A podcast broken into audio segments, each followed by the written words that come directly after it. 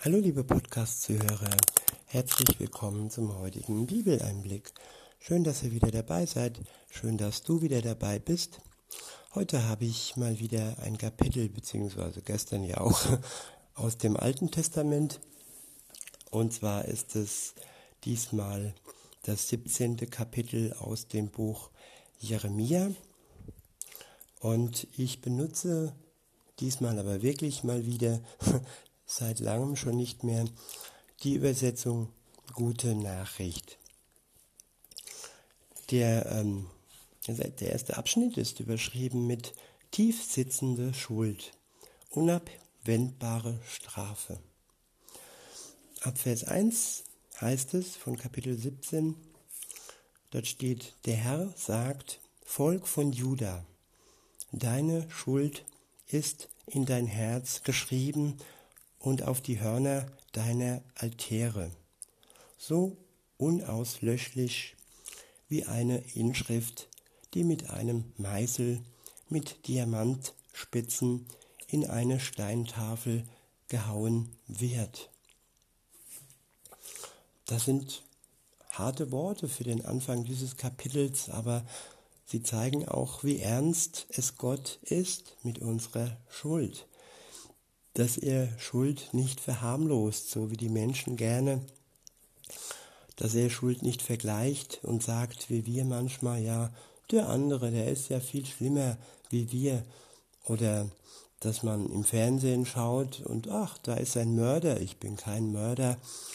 Und nein, so ist nicht Gott.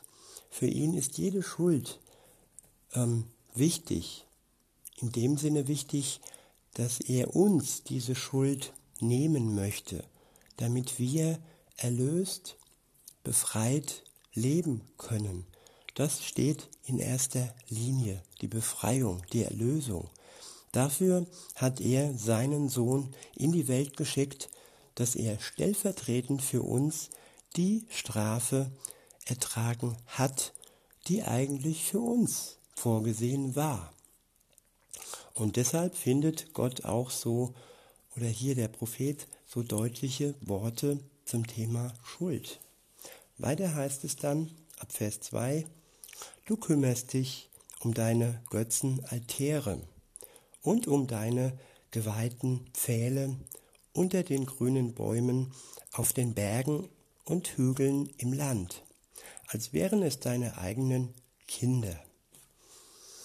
Ja, wir machen uns manchmal Dinge so wichtig, wir machen uns ähm, ja, Dinge zum Götzen. Das kann ein Auto sein, das kann unser Gehalt sein, das kann der Urlaub sein, das kann auch ein Mensch sein, den wir über Gott stellen und zum Götzen machen. Und viele, viele erwarten ja auch, dass, dass sie äh, vergöttert werden von ihrem Partner zum Beispiel. Und gestern und die Tage davor hatten wir ja das Buch ähm, Das Hohe Lied der Liebe. Und da hat sich dann am Ende herausgestellt, dass diese Liebe, diese partnerschaftliche Liebe auch von Gott kommt. Und wenn etwas von Gott kommt, dann kann es nicht über Gott stehen und kann es auch nicht zu unserem Götzen werden. Weiter heißt es, du Volk von Berg und Hügel pilgern.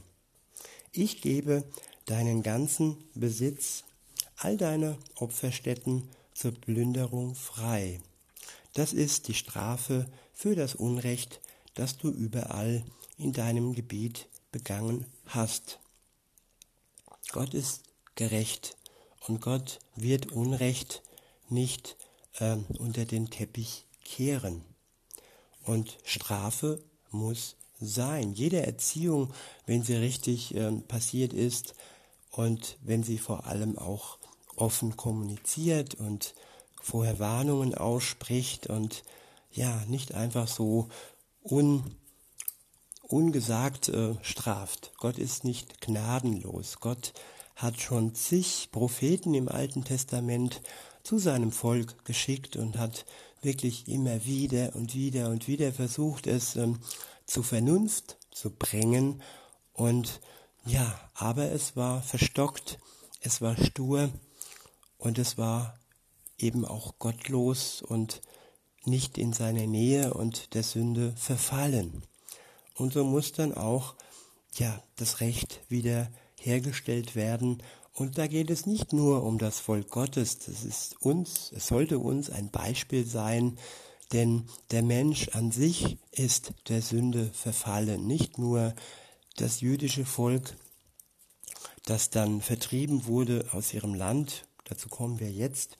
Ab Vers 4 heißt es, das Land, das ich dir als Erbbesitz gegeben habe, wirst du verlassen müssen. Das hast du dir selbst zuzuschreiben. Ich mache dich zum Sklaven deiner Feinde in einem fernen, unbekannten Land, denn du hast meinen Zorn wie ein Feuer angefacht. Und dieses Feuer hört nie mehr auf zu brennen. Ja, Gottes Feuer gegen die Sünde hört nicht auf zu brennen. Sünde ist un, ja, unwiderlegbar. Sünde ist wie eingemeißelt in unser Herz. Und das Einzige, was sie besiegt, ist Gott selbst durch seinen Sohn. Alleine er kann die Sünde überwinden und hat sie für uns überwunden und alleine er ist die Lösung für das Problem und für unsere Schuld. Und da kann man einfach nur Gott dankbar sein, dass er eine Lösung geschaffen hat aus dieser Sünde heraus, dass wir frei sein können. Der nächste Abschnitt ist überschrieben mit falsche und wahre Sicherheit. Ab Vers 5 heißt es, der Herr sagt, Fluch über alle, die sich von mir abwenden und stattdessen auf die Hilfe vergänglicher Menschen vertrauen. Ich wiederhole, der Herr sagt, Fluch über alle, die sich von mir abwenden und stattdessen auf die Hilfe vergänglicher Menschen vertrauen. Ja, da muss ich auch mich selbst an die Nase packen und ja, wem geht es nicht so manchmal, dass er sich ähm, zu sehr von Menschen Hilfe erhofft und zu sehr auf Menschen vertraut? Ja, wir sind schon auf Menschen angewiesen, das stimmt, aber trotz allem sind es, wie wir auch, vergängliche Menschen, die alle ein Ende haben und wenn wir uns alleine nur auf sie verlassen, dann kann es durchaus, manchmal auch schneller als man denkt, ähm, so sein, dass man verlassen dasteht und alleine. Und wer dann aber sich auf Gott verlassen hat und ihn als die Nummer eins in seinem Leben ähm, hat, der ist nicht verlassen. Gott verlässt uns niemals. Und wenn wir auf ihn vertrauen, wenn wir an ihn glauben, an das, was Jesus für uns tat und daran, dass er auferstanden ist und wir durch ihn auch dieses ewige Leben haben können. Wenn wir daran glauben, äh, glauben dann haben wir eine Hilfe von Gott, die unvergänglich ist. Ab Vers 6 heißt es, Sie sind wie kümmerliche Sträucher in der Steppe in steiniger Wüste, in ödem, unbewohnbarem Land. Sie werden niemals Glück erleben. Doch Segen soll über alle kommen, die allein auf mich, den Herrn, ihr Vertrauen setzen. Ich wiederhole. Doch Segen soll über alle kommen, die allein auf mich, den Herrn, ihr Vertrauen setzen. Ja, hier wird es noch deutlicher gemacht. Hier, hier steht das Wort alleine. Ich habe mich ja eben so ausgedrückt, ja, man soll nicht nur sich auf Menschen vertrauen, sondern auch auf Gott. Aber Gott möchte, dass wir uns alleine, dass wir alleine ihm unser Vertrauen schenken, dass wir auf ihn unser Vertrauen setzen. Dann werden wir, so heißt es weiter in Vers 8, Sie sind wie Bäume, die am Wasser stehen und ihre Wurzeln zum Bach hin ausstrecken. Sie fürchten nicht die glühende Hitze. Ihr Laub bleibt grün und frisch. Selbst wenn der Regen ausbleibt, leiden sie keine Not. Nie hören sie auf, Frucht zu tragen. Alleine Gott kann uns versorgen mit allem, was wir benötigen. Und all diese Täuschungen und all diese Hollywood-Lieben, die eben nicht von Gott kommt, ja, sie wird uns auf Dauer nicht ernähren. Sie wird uns auf Dauer nicht die, die Liebe geben, die wir brauchen, die Annahme, die Geborgenheit, den Schutz und ja, die Sicherheit. Das sind alles Dinge, die von Menschen kommen und sie werden vergehen. Aber wenn wir uns alleine auf Gott verlassen, dann können wir auch all das drumherum genießen und dankbar sein und haben alles, was wir brauchen, weil er auf unserer Seite steht und weil er uns mit allem versorgt, weil er unsere Quelle ist und nicht die Menschen unsere Quelle sind, welche früher oder später versiegen wird. Weiter heißt es ab Vers 9, Nichts ist so abgründig wie das menschliche Herz. Ich wiederhole, nichts ist so abgründig wie das menschliche Herz. Welch ein Ausdruck, welch ein Bild, wenn das Herz als Abgrund dargestellt wird und ja, das menschliche Herz, wenn wir uns darauf verlassen, auf unser eigenes Herz und auf das Herz der anderen, dann ist es wie ein Abgrund, der uns verschlingt und der, ja, das Herz, was uns dann im, am Ende keinen Schutz gibt. Es ist angewiesen auf die Liebe Gottes, dass es gefüllt wird von seiner Liebe, so dass es uns und anderen nicht zum Abgrund wird. Weiter heißt es, voll Unheil ist es, wer kann es durchschauen? Ich, der Herr, sehe bis auf seinen Grund. Ich kenne die geheimsten Wünsche der Menschen. Ich gebe jedem, was er aufgrund seiner Taten verdient hat. Ich wiederhole, ich, der Herr, sehe bis auf seinen Grund. Ich kenne die geheimsten Wünsche der Menschen. Ist es nicht wunderbar, dass Gott bis auf den Grund unseres Herzens schauen kann. Welcher Mensch kann das von sich selbst behaupten, dass er sein Herz durchschaut? Aber Gott kann es, weil er es kann. Und er kennt auch unsere geheimsten Wünsche. Ja, auch da ist es manchmal so, ich gestehe mir meine Wünsche manchmal auch nicht mal ein. Ich weiß manchmal nicht, ja, was wünsche ich mir denn überhaupt? Aber Gott weiß, was ich mir wünsche und Gott gibt mir vor allem das, nicht vor allem, sondern er gibt mir das, was ich brauche. Wenn ich mir eine Giftschlange wünsche, die mich beißt und tötet, nein, das wird er mir nicht geben, auch wenn es mein Wunsch ist.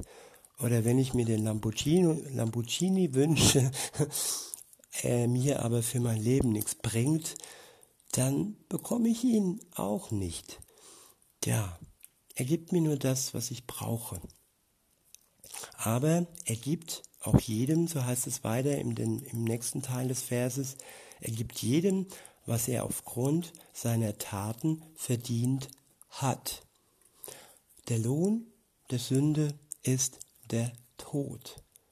Das ist eine Tatsache, die jeder Mensch, sobald er zur Welt kommt, mit sich trägt. Er wird sterben, weil er der Sünde mit der Sünde behaftet ist. Gut, so ganz kleine Kinder, ähm, da kann man sich darüber streiten, ob, ob das Schreien nach Milch schon Sünde ist. Ja, auf jeden Fall, sobald einem bewusst wird und man das Gewissen hat und man weiß, man hat einen Fehler begangen, ja, zumindest und spätestens dann, sind wir mit der Schuld behaftet.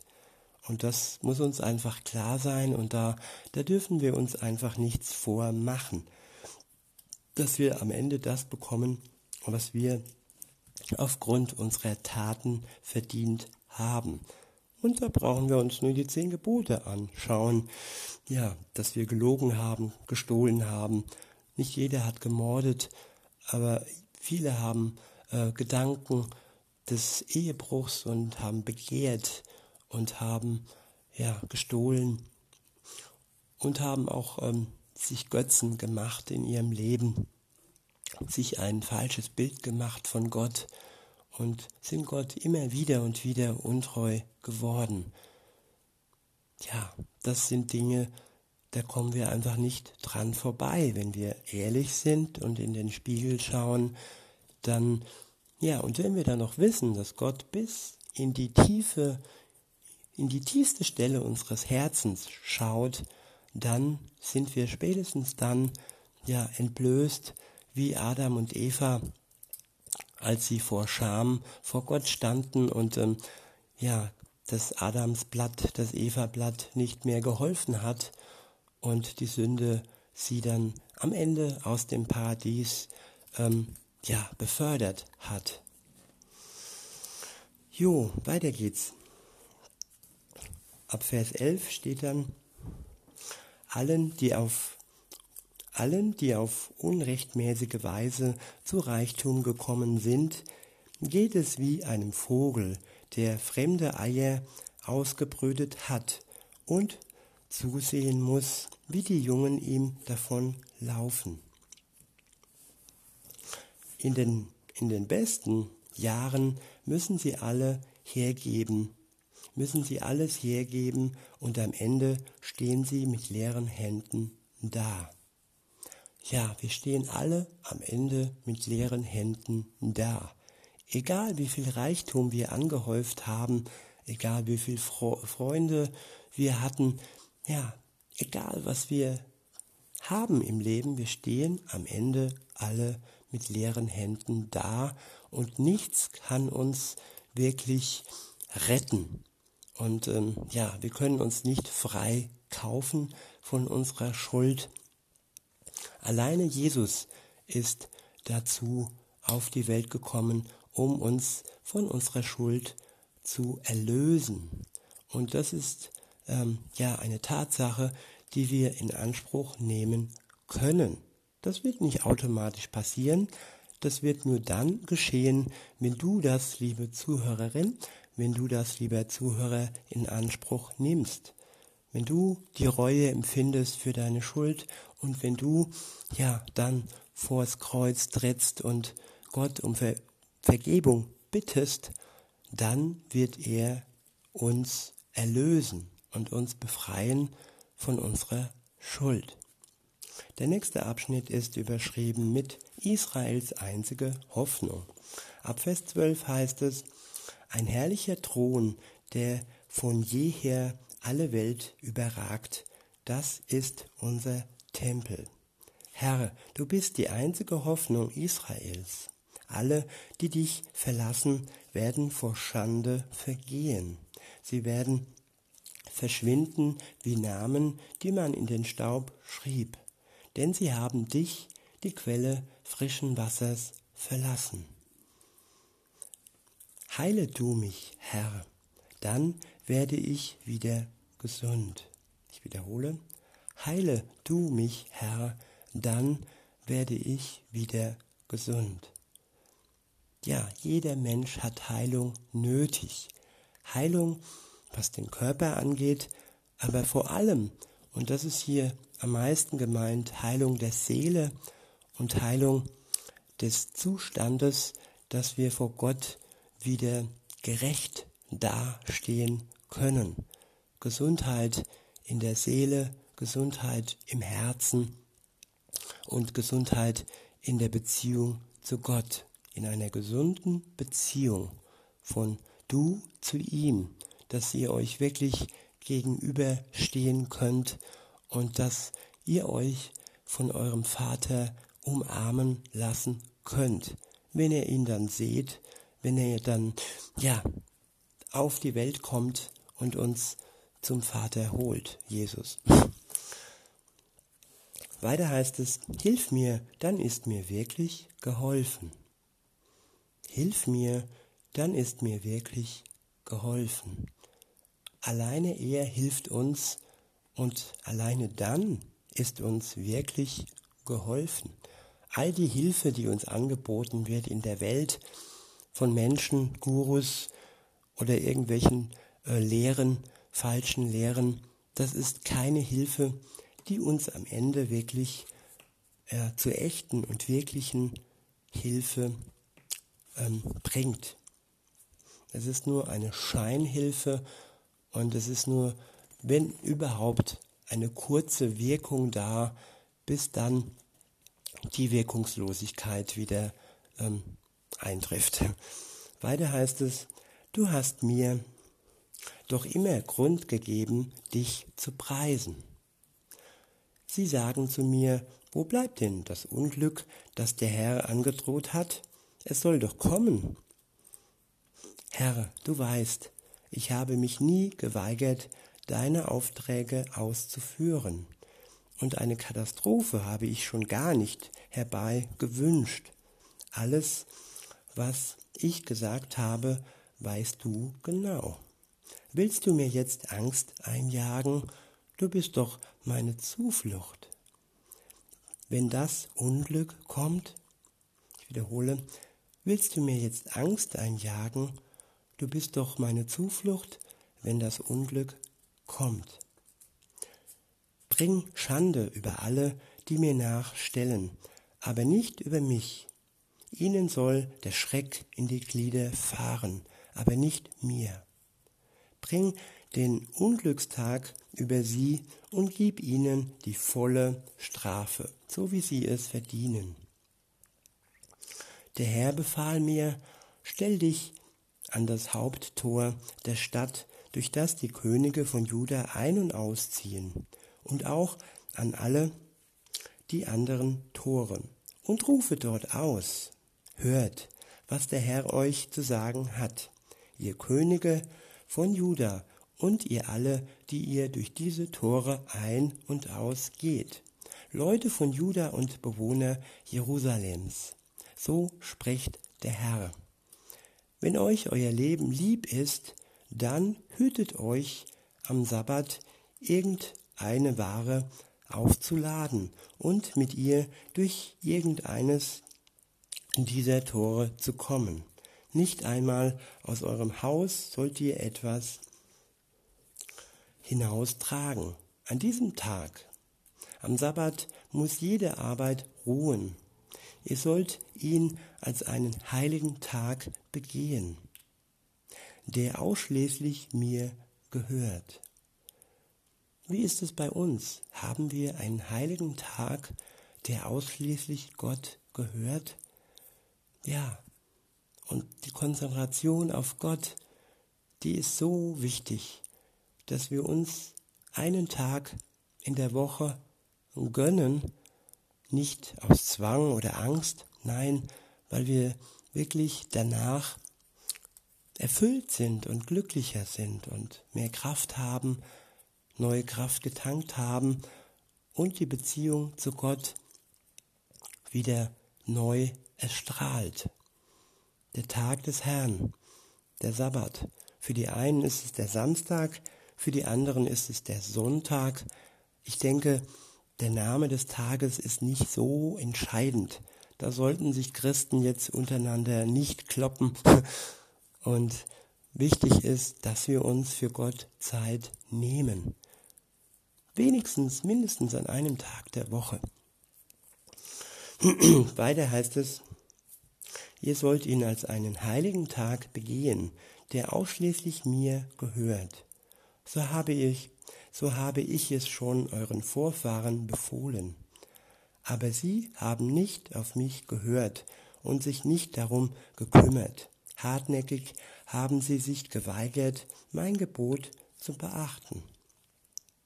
Folgt nicht ihrem schrecklichen, ihrem schlechten Beispiel.